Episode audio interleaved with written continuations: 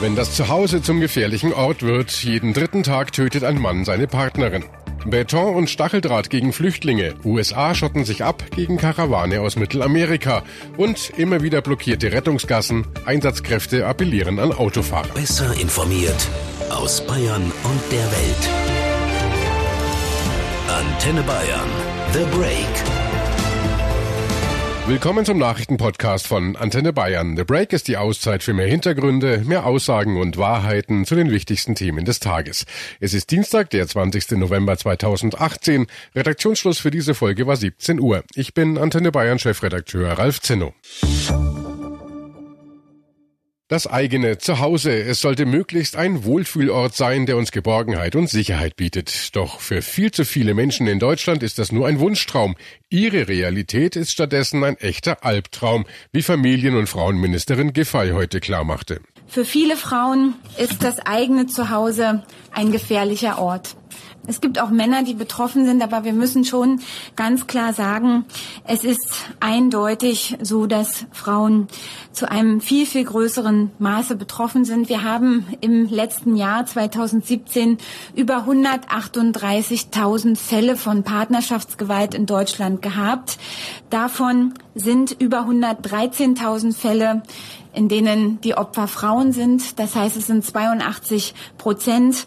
Bei der Vergewaltigung und sexueller Nötigung sind sogar über 98 Prozent der Opfer Frauen. Das zeigt der neue Jahresbericht zu Gewalt in der Partnerschaft, den Giffey heute vorgestellt hat. In den eigenen vier Wänden wird tausendfach vergewaltigt, gedemütigt, geschlagen und häufig auch getötet. Wir haben eine ja fast unvorstellbare Größenordnung von Frauen, die tatsächlich durch ihren Partner oder Ex-Partner ermordet worden sind. Im Jahr 2017 147 Fälle. Das heißt, wenn man es runterbricht, Montags, Donnerstags und Sonntags wird eine Frau in Deutschland durch ihren Partner oder Ex-Partner ermordet. Es können natürlich auch andere Tage sein, aber um sich das einfach mal klar zu machen, dass wir in einem modernen, fortschrittlichen Land wie Deutschland eine Situation haben, wo ähm, nahezu jeden dritten Tag ähm, eigentlich häufiger noch, die Zahl liegt etwas unter drei, eine Frau von ihrem Partner oder Ex-Partner getötet wird. Es waren 141 Fälle, die durch Mord und Totschlag erfolgt sind. Sechs zusätzliche kamen dazu durch Körperverletzung mit Todesfolge. Familienministerin Giffey. Was sind die Gründe für so viel Gewalt in Beziehungen? Antenne Bayern Reporter Jan-Henner Reitze in Berlin. Giffey sagt ja, das zieht sich quer durch die gesellschaftlichen Schichten und auch die ethnische Herkunft ist nicht entscheidend. Wodurch kommt es denn meistens zu Gewaltausbrüchen in der Partnerschaft?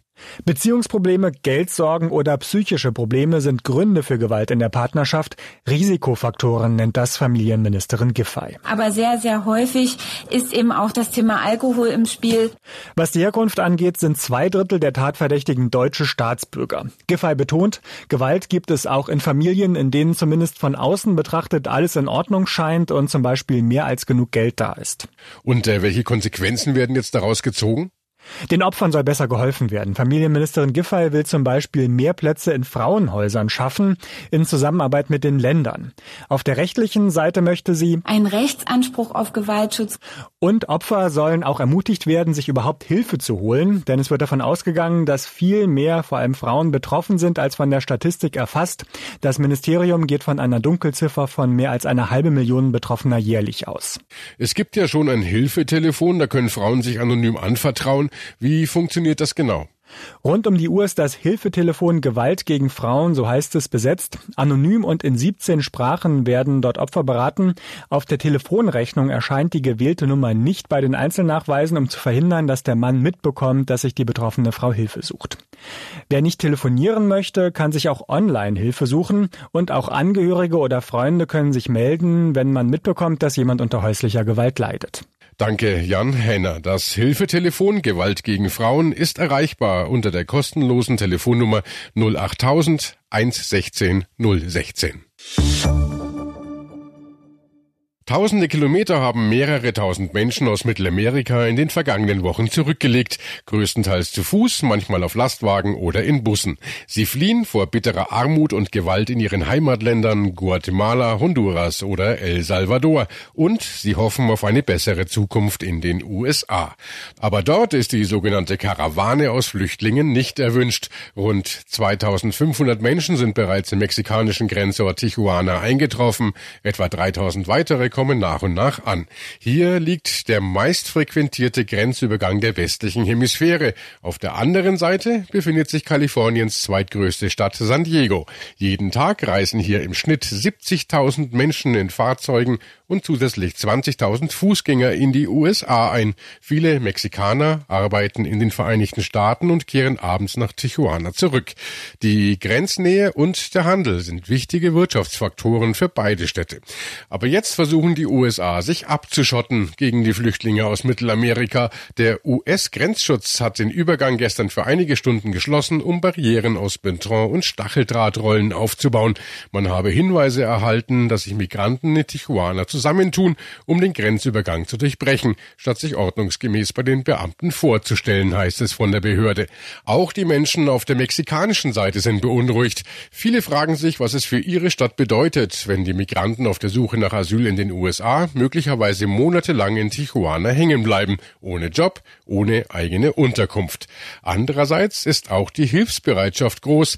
In einer Umfrage vor wenigen Tagen sprach sich mehr als die Hälfte der Mexikaner dafür aus, die Zuwanderer zu unterstützen, vor allem aus Gründen der Menschlichkeit. Für uns in der Grenzstadt Tijuana ist Antenne Bayern Reporterin Amelie Richter. Amelie, wie empfindest du die Situation auf mexikanischer Seite? Ist es sehr angespannt? Die Situation auf der mexikanischen Seite ist im Moment ein wenig mehr angespannt als normalerweise. Das liegt vor allem daran, dass eine besonders große Zahl gerade in der Stadt ankommt. In der größten Flüchtlingsunterkunft sind rund 2500 Menschen untergebracht und weitere Tausende befinden sich auf dem Weg nach Tijuana und sie könnten in den nächsten Tagen auch hier ankommen. Und äh, hast du mit den Flüchtlingen sprechen können? Was sagen die? Haben die keine Angst, dass auf sie eventuell sogar geschossen wird an der Grenze? Die Flüchtlinge haben jetzt nicht unbedingt Angst davor, dass an der Grenze auf sie geschossen wird. Sie müssen sich im Moment erstmal überlegen, was überhaupt der nächste Schritt ist. Viele von ihnen wollen Asyl für die USA beantragen. Dafür müssen sie lange Wartezeiten in Kauf nehmen. Manche werden hier wahrscheinlich monatelang festsitzen. Deswegen ist die größte Sorge im Moment eigentlich, dass die Stimmung in Tijuana kippt und dass es zu Übergriffen kommen könnte. Und vor allem Familien, die hier mit ihren kleinen Kindern hergekommen sind, machen sich darüber natürlich Sorgen. Nicht nur die Amerikaner wollen die Flüchtlinge ja nicht haben, auch einige Anwohner in Tijuana beschweren sich. Wie empfindest du das vor Ort? Könnte die Lage jetzt eskalieren? Die Bewohner von Tijuana machen sich vor allem Gedanken darüber, dass es hier zu Einschränkungen an den Grenzübergängen kommen könnte. Denn viele müssen jeden Tag auf die andere Seite in die USA, um dort zu arbeiten und kommen abends dann wieder hierher. Sollte es da irgendwelche Probleme geben und sollten die Wartezeiten an den Grenzübergängen länger werden oder sie können nicht mehr einfach rüber, dann könnte die Stimmung in Tijuana tatsächlich noch weiter kippen. Danke, Amelie. Auf der anderen Seite, in den USA, beobachtet Antenne Bayern-Reporter Sören Gies die Lage für uns. Sören, US-Präsident Trump hat ja schon vor Wochen tausende Soldaten an die mexikanische Grenze geschickt. Er will die Flüchtlinge auf keinen Fall ins Land lassen und er sagt, da seien jede Menge böse, böse Leute darunter. Kann er das durchziehen? Nach amerikanischem Recht müssten sie ja wenigstens einen Asylantrag stellen dürfen. Richtig, das Weiße Haus weiß genau, dass Trumps ihr müsst alle draußen bleiben Pose nicht durchsetzbar ist. Die meisten Flüchtlinge wollen eben nicht illegal nach Amerika kommen, sondern am Grenzübergang Asyl beantragen und dieses Recht kann Trump ihnen nicht nehmen. Aber er muss ihnen auch nicht mehr als nötig helfen. Der Grenzübergang San Isidro kann pro Tag maximal 100 Asylanträge entgegennehmen und dabei soll es offenbar bleiben. Allein um den Antrag stellen zu können, müsste das Gros der Migranten also monatelang warten in Notunterkünften in Tijuana, einer Stadt, die sie nicht will. Die Hoffnung bei Trump und Co ist, dass viele ganz schnell entmutigt aufgeben. Trump hatte ja zuerst sinngemäß gesagt, die Soldaten sollen schießen, falls zum Beispiel mit Steinen auf sie geworfen wird. Inzwischen ist er wieder etwas zurückgerudert, aber mal angenommen, tausende Flüchtlinge marschieren auf die Grenze zu. Was passiert denn dann? Das ist schwer zu sagen, aber um eins direkt zu klären, hier sieht's ganz anders aus als an der Grenze von Guatemala zu Mexiko, wo ein Flüchtlingsstrom vor ein paar Wochen eine Brücke überrannt hatte. Da gab's keine nennenswerten Grenzbefestigungen und die guatemaltekischen Behörden haben auch gar nicht ernsthaft versucht, die Flüchtlinge aufzuhalten. Äh, die eh schon massiven Grenzbefestigungen rund um San Isidro hier, die wurden ja jetzt nochmals verstärkt mit extra Betonbarrieren und noch mehr Stacheldraht. Wer da drüber will, der riskiert akute schwere Verletzungen. Gibt es eigentlich bei euch in Amerika auch Solidaritätskundgebungen für die Flüchtlinge? Wenn man Trump reden hört, bekommt man den Eindruck, ganz Amerika sei ja gegen sie. Das ist hier so wie überall. Die meisten Amerikaner haben viel Mitgefühl und sind sich ganz klar bewusst, wenn es ein Musterbeispiel für eine Einwanderernation gibt, dann sind wir das. Äh, viele der frühen Einwanderer waren Flüchtlinge, sind aus den gleichen Gründen aus Europa geflohen, aus denen jetzt eben Tausende Mittelamerika verlassen. Hunger und Angst vor Verfolgung und Tod. Es gibt ganz viel Solidarität mit den Flüchtlingen hier. Die drückt sich aber eher in der Form von konkreter Hilfe aus, als in äh, lautem Geschrei wie bei den kategorischen Einwanderungsgegnern. Danke, Sören Gies in den USA. Viele offene Fragen also, wie es weitergehen kann mit den Flüchtlingen aus Mittelamerika. Das Thema wird uns also sicher noch eine Weile beschäftigen. Wenn ein Menschenleben in Gefahr ist, dann kommt es auf jede Minute an, manchmal auch auf Sekunden. Dennoch passiert es immer wieder, dass Retter nicht schnell genug zu einem Unfallopfer durchkommen. Das Rote Kreuz hat jetzt erschreckende Zahlen vorgelegt. In mehr als 80 Prozent der Fälle ist die Rettungsgasse, die Autofahrer eigentlich freihalten müssen, blockiert. Das kam bei einer Umfrage unter Einsatzkräften in Sachsen und Berlin, im Saarland und in Niedersachsen, in Baden-Württemberg und bei uns in Bayern heraus. Knapp 100 Einsatzberichte aus zwei Monaten wurden ausgewertet. Oft kamen die Sanitäter durch Hindernisse in der Rettungsgasse bis zu fünf Minuten zu spät an der Unfallstelle an. Und das kann über Leben und Tod entscheiden. Wir fragen nach bei DRK-Arzt Peter Seffrin. Er hat die Umfrageergebnisse heute vorgestellt. Herr Seffrin, immer wieder wird dazu aufgerufen, bitte Rettungsgasse bilden. Wir machen das bei uns auf Antenne Bayern auch regelmäßig in unserem Verkehrsservice. Warum stellen sich so viele Autofahrer im wahrsten Sinne des Wortes trotzdem quer? Es gibt eine Vielzahl von Gründen. Einmal ist es die Unkenntnis der Fahrer, wie sie sich verhalten sollen. Es gibt aber auch Situationen, wo die Bildung gar nicht möglich ist, wie zum Beispiel, wenn in einer Baustelle drei Spuren sind und auf beiden Spuren steht ein LKW. Auch dann wird eine solche Rettungsgasse nicht möglich sein. Aber im Endeffekt muss man sagen, es ist häufig ein Fehlverhalten der Fahrer, die einfach in solchen Situationen sich damit nicht abfinden, dass sie einem Einsatzfahrzeug hier Vorfahrt lassen sollen. Ja, aber die Zahl derer, die das machen, ist ja erschreckend gering. Es hat sich gezeigt, dass eine spontane Gassenbildung, so wie sie im Gesetz im Paragraph 11 äh, der Straßenverkehrsordnung vorgeschrieben ist, bei der Entwicklung eines Staus nur in 15,6 Prozent gebildet wurde. Das heißt, wenn wir heute zum Einsatz kommen, dann musste erst die Rettungsgasse äh, ja eingefordert werden durch die entsprechenden äh, Kennzeichen, sprich also Blaulicht und Martinshorn, oder aber, dass man hinter dem Stau stand und erst dann die Rettungsgasse gebildet wurde. Ja, und oft hört man ja von so richtig dreisten Fällen, da machen Autofahrer nicht nur nicht den Weg frei, sondern nutzen die Rettungsgasse auch noch aus. Es gibt natürlich in solchen Situationen, und das äh, hat sich in dieser Untersuchung auch wieder bestätigt, Autofahrer, die eine solche Rettungsgasse missbrauchen. Das heißt, sie scheren aus und fahren hinter dem Einsatzfahrzeug in die Rettungsgasse hinein. Und es gibt auch einen Extremfall, wo sogar ein Autofahrer einmal entgegen der Rettungsgasse versucht hat, äh, sich dem Stau zu entwinden. Wichtig zu wissen ist ja auch, als Autofahrer sind wir verpflichtet, die Rettungsgasse sofort zu bilden. Also wenn auf Autobahnen oder anderen Straßen außerhalb von Ortschaften mit zwei Spuren in einer Richtung der Verkehr derart ins Stocken gerät, dass alle nur noch Schrittgeschwindigkeit fahren. Man darf also nicht warten, bis man hört, dass Einsatzfahrzeuge mit Martinshorn von hinten heranfahren.